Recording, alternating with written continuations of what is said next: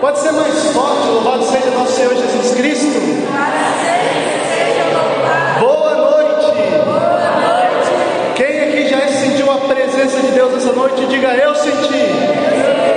Aleluia, que bom, louvado seja Deus, irmão. Eu quero que você fique assim alegre, sorridente, né? Por quê? Porque nós estamos na presença de Deus e hoje é uma noite de festa na Santa Igreja. Nós celebramos a exaltação da Santa Cruz. Nós recordamos que Cristo morreu para nos salvar. E na morte de Cristo nós cantamos vitória. Amém? Amém. Na cruz de Cristo você é vitorioso. Você sabe disso? Você é vitorioso.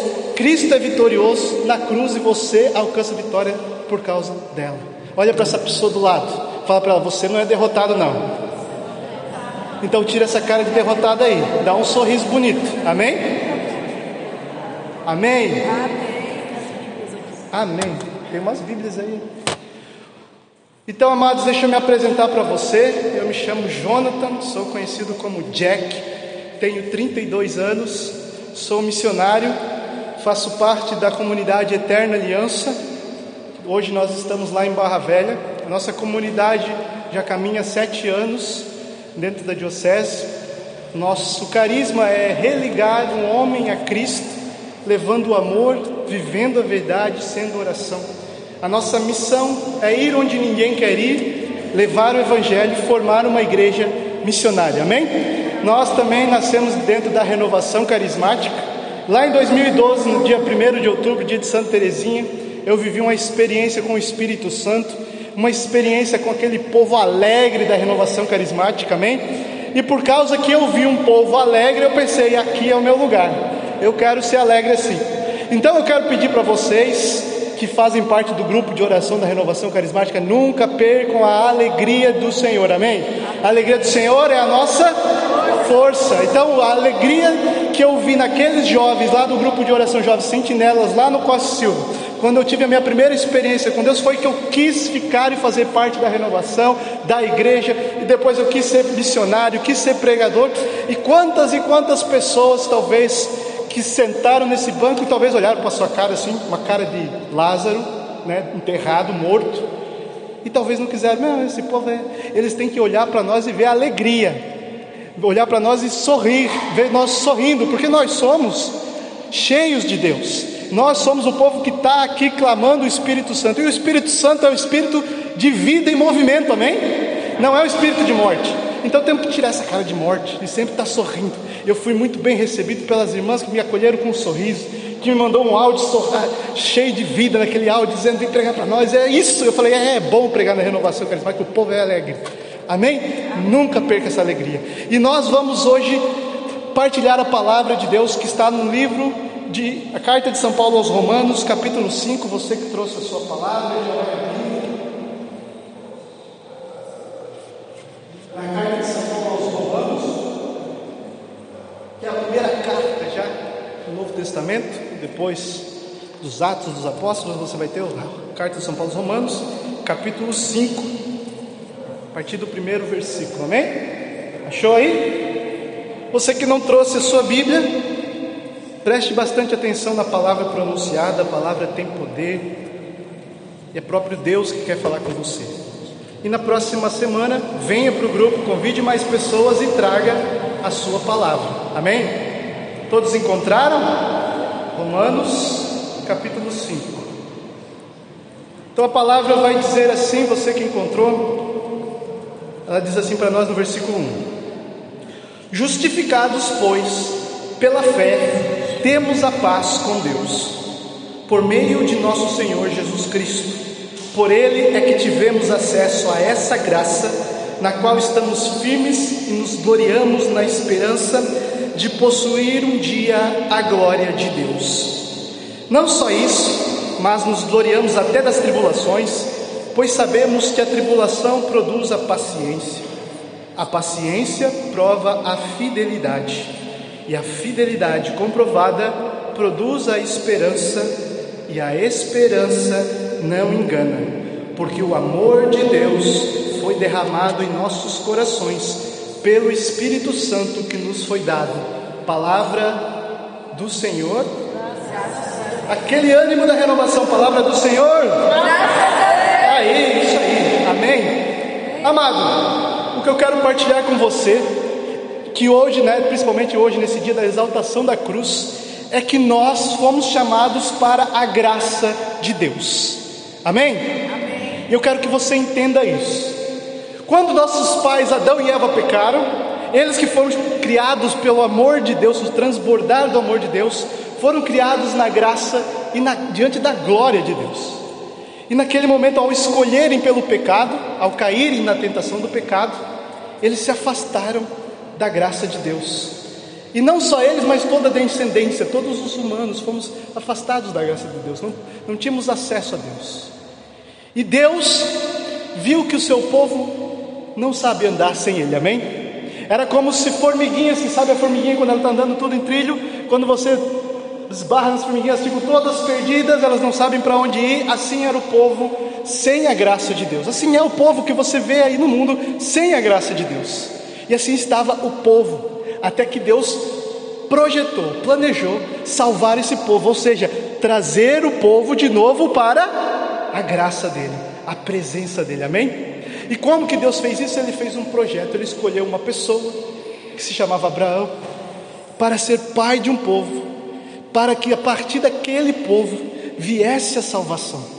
Abraão, você vai saber, né? Zerou Isaac, Isaac gerou Jacó, Jacó teve 12 filhos, um deles foi José, José foi para o Egito, o povo de Deus foi todo para o Egito, ficou 400 anos no Egito, você sabe toda essa história, bem? Até que ficou escravo no Egito, e Deus mandou então que se libertasse o povo do Egito, mandou Moisés, Moisés saiu com o povo do Egito para a terra que tinha sido prometida a Abraão, caminhou 40 anos no deserto, e depois Moisés morreu. Então o povo depois entrou na terra prometida, teve que lutar, teve que batalhar muito na guerra para ocupar a terra, ocupou a terra, Deus ajudou o povo a ocupar a terra, e lá então estabeleceu-se Israel. O povo pediu um rei, Deus deu um rei, o povo foi convivendo com Deus, mas ainda fora da graça e ainda com o seu coração duro, amém? E aquele povo ele queria estar de bem com Deus. Aquele povo queria aparentar estar de bem com Deus, mas também queria viver da forma que lhe desse na telha, da forma que pudesse viver. Então Deus, aquele povo fazia muitos sacrifícios, amém?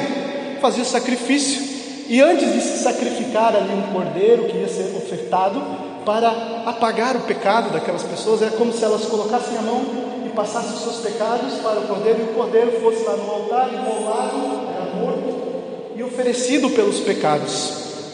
Só que quando o homem então acreditava nos seus pecados tinham sido perdoados, ele pensava: então eu vou voltar para a minha vida normal. Não mudava de vida, não tinha uma vida nova, continuava naquela vida velha, mas quando tinha alguns pecados, ia lá e oferecia o cordeiro para ser sacrificado pelos seus pecados.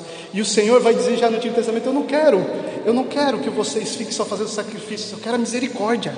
Eu quero mudança de vida. Eu quero que vocês tenham um coração que me amem. Eu quero olhar para vocês e perdoar vocês por misericórdia minha, por amor que eu tenho por vocês. Porque vocês foram feitos por meu amor e para o meu amor, não para ficarem jogados longe de mim.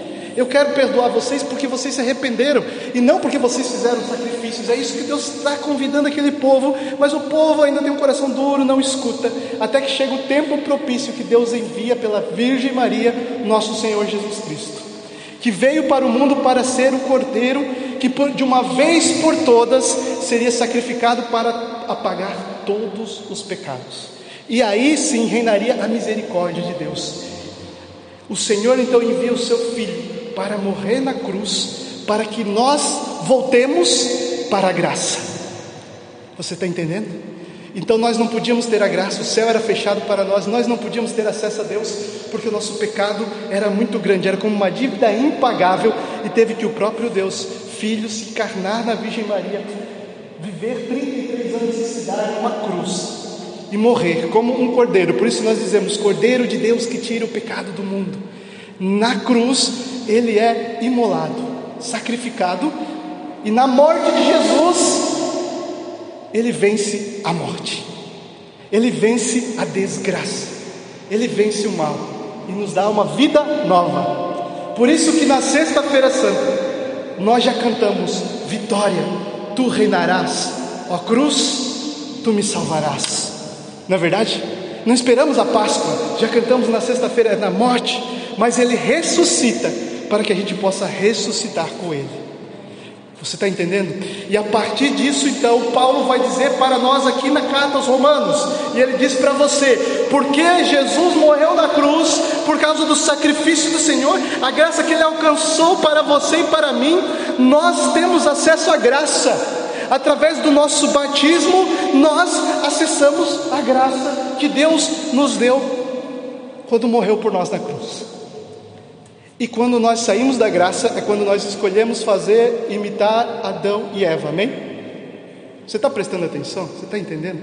Quando eu e você escolhemos imitar os nossos pais que escolheram pelo pecado, nós fazemos a mesma coisa, nós colocamos uma barreira entre nós e Deus. Mas o Senhor, Ele quer a misericórdia, e Ele nos dá a graça de voltarmos para a graça. E eu não sei em que vida você está vivendo, aonde está a sua vida, boa noite.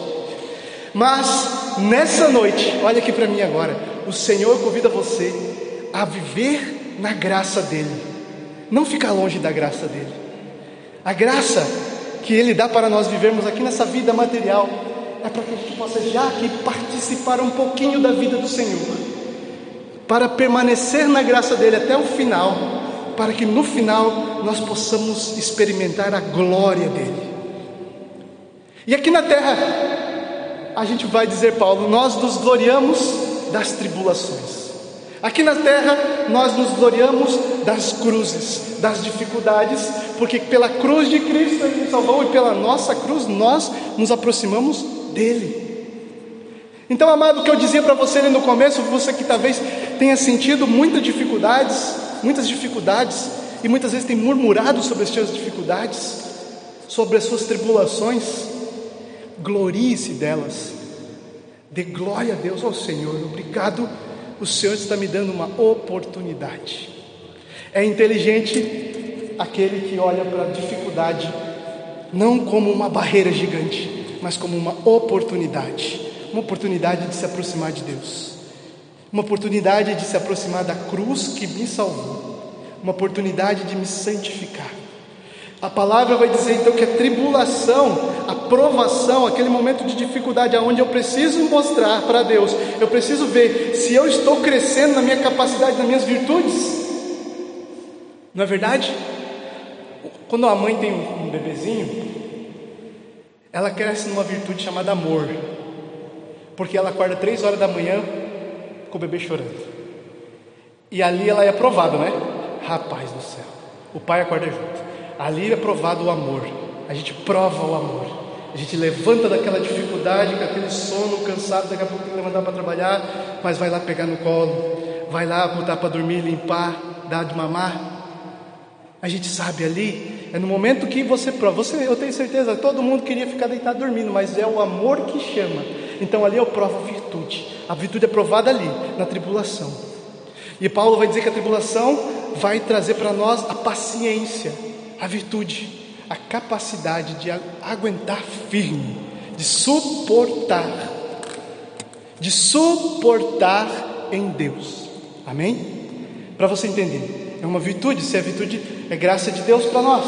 Se é graça de Deus para nós, é Deus nos ajudando a suportar. Agora, quem vive fora da graça não consegue suportar. Quem vive fora da graça desiste, abandona, vai embora. Então, quem está na graça de Deus aquele que se confessa, que vem à missa, que bebe dessa graça que Deus nos dá. Quem está na graça de Deus, quem se arrepende dos seus pecados, quem tenta mudar de vida, essa pessoa, ela busca essa graça de Deus e Deus vai dando a ela a fortaleza, essas virtudes para que ela suporte as tribulações e se glorie nas tribulações e não se glorie de si, mas dê glórias a Deus, porque é a graça dele que me fez suportar todas as tribulações. Quantas vezes você murmurou nas suas tribulações? E ali Deus estava provando você. Tava, não que Deus queira o seu mal, Ele quer o seu bem. E Ele é o melhor pedagogo, o melhor professor que existe. E o professor na escola passa a prova para ver se você aprendeu a lição. E aí você tem que testar para ver se aprendeu. e cresça nas tribulações. Aprenda com elas. E aí Paulo vai dizer: a paciência prova a fidelidade. Porque aquele que na tribulação desiste não foi fiel. Aquele que na tribulação vai embora mostra que a fé dele é muito fraca. Aquele que na tribulação fala mal de Deus, fala que não vem mais para o grupo de oração, que não adianta de nada, que quanto mais eu rezo, mais a assombração me aparece. Sempre fala essa frase que não faz sentido nenhum: que quanto mais você reza, mais graça Deus derrama na sua vida, amém? E as dificuldades virão, mas você suporta pela graça que Deus derrama na sua vida. Quanto menos você reza, vai continuar vindo as mesmas dificuldades, só que você não tem graça nenhuma para suportar. Então é preciso saber que quanto mais você reza, mais Deus age e mais Deus faz as coisas na sua vida. E você então prova que é fiel, que você vai estar firme, que o Senhor, olha, veio uma onda, mas eu estou aqui. Prova que você, como Jesus disse, é prudente, porque está construindo uma casa na rocha e não em qualquer lugar que o vento bate e leva.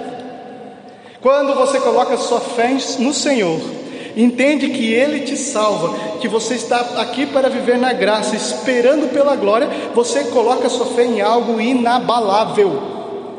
E eu não sei no que você tem colocado a sua fé. Se você coloca a sua fé nas suas capacidades, elas são abaláveis. Qualquer doença, qualquer problema, você é abalado. Se você coloca a sua fé nas pessoas, elas são abaláveis. Elas são como areia que a casa vai cair. Mas se você coloca a tua fé e a tua esperança no Senhor,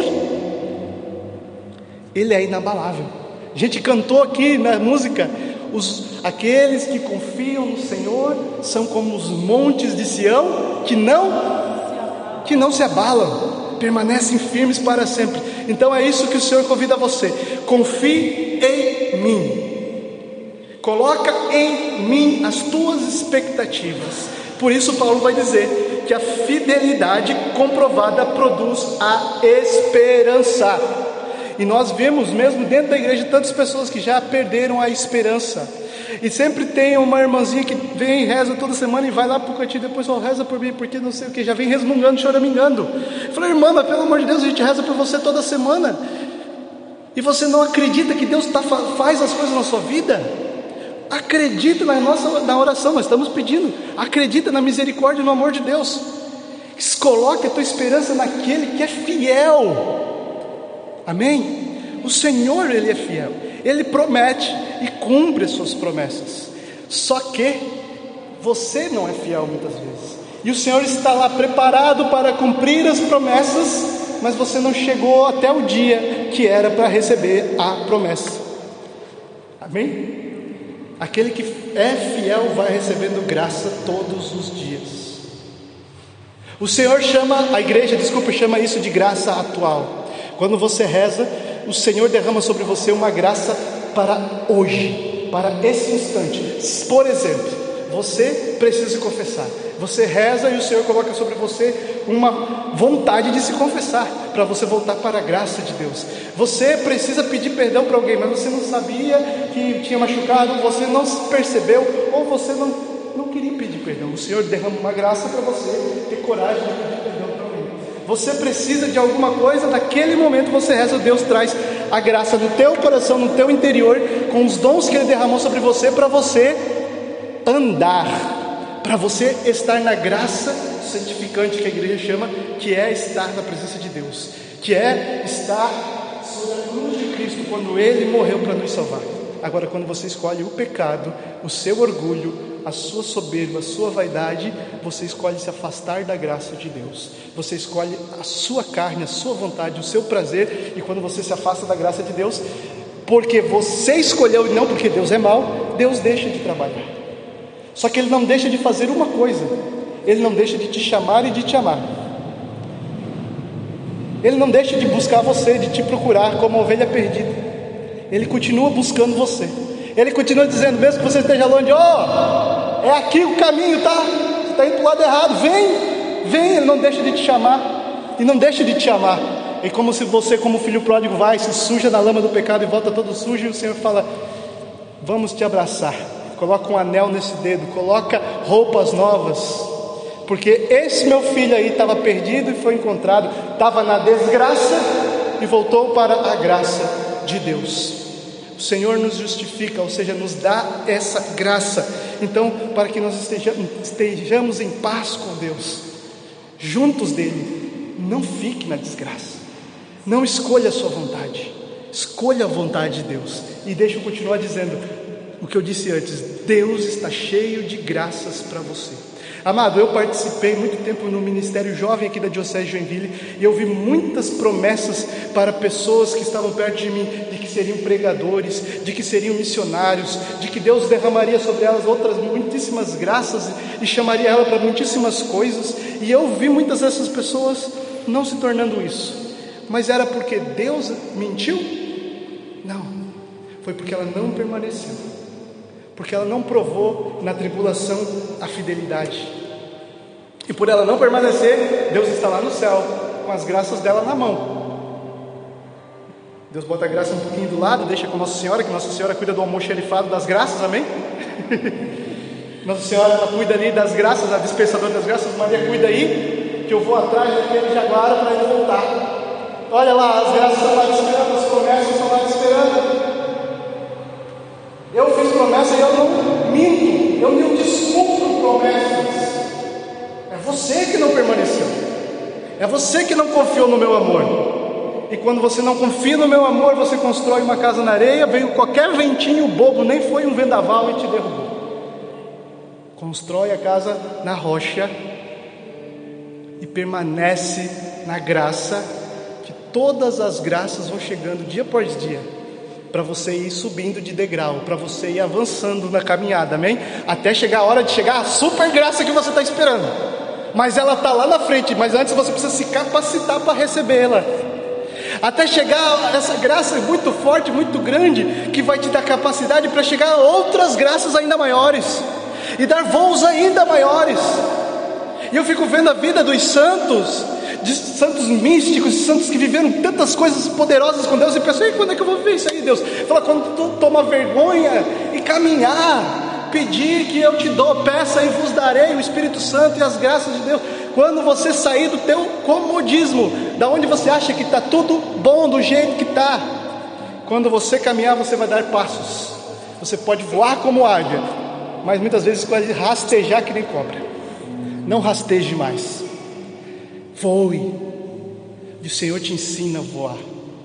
Que nem passarinho nos primeiros voos dá de cara no chão, mas depois vai aprendendo e vai pegando o jeito e vai cada vez indo mais longe, mais alto, até o dia que você vai ser o passarinho que ensina o outro a voar. Então permaneça no amor de Deus e permaneça na esperança. Para encerrar essa pregação, eu falo da última parte que Paulo vai dizer que a esperança não engana. Olha aqui para mim. Qual é a esperança do católico? Qual é a nossa esperança? O que, que nós esperamos? Nós esperamos o céu. Amém? Nós esperamos a glória de Deus. Participar da glória de Deus. Eu não sei o que você esperava da sua vida, mas perto disso nem se compara. A palavra vai dizer que os olhos não viram mente nenhuma, mulher sequer imaginar que está preparado para nós no céu. Então, por que você sonha tão baixo, meu irmão e minha irmã? Sonha tão pouco. Nós somos a igreja da esperança, não a igreja do desespero. Nós somos a igreja da esperança, porque nós estamos aqui ministrando, esperando a vinda de Cristo ou a nossa ida até Ele. Então, hoje, nessa noite, o Senhor convida você a duas coisas. Primeiro, a estar na graça, a permanecer na graça, e se estiver fora, volta para a graça. Arrepende e vai se confessar. Segundo, não seja uma pessoa desesperada. Ah, o mundo está perdido. Caramba, o mundo pertence a Deus. A vitória já foi alcançada. Deixa eu dizer para você, essa batalha espiritual que acontece hoje, sempre aconteceu, que está acontecendo, já tem um vencedor.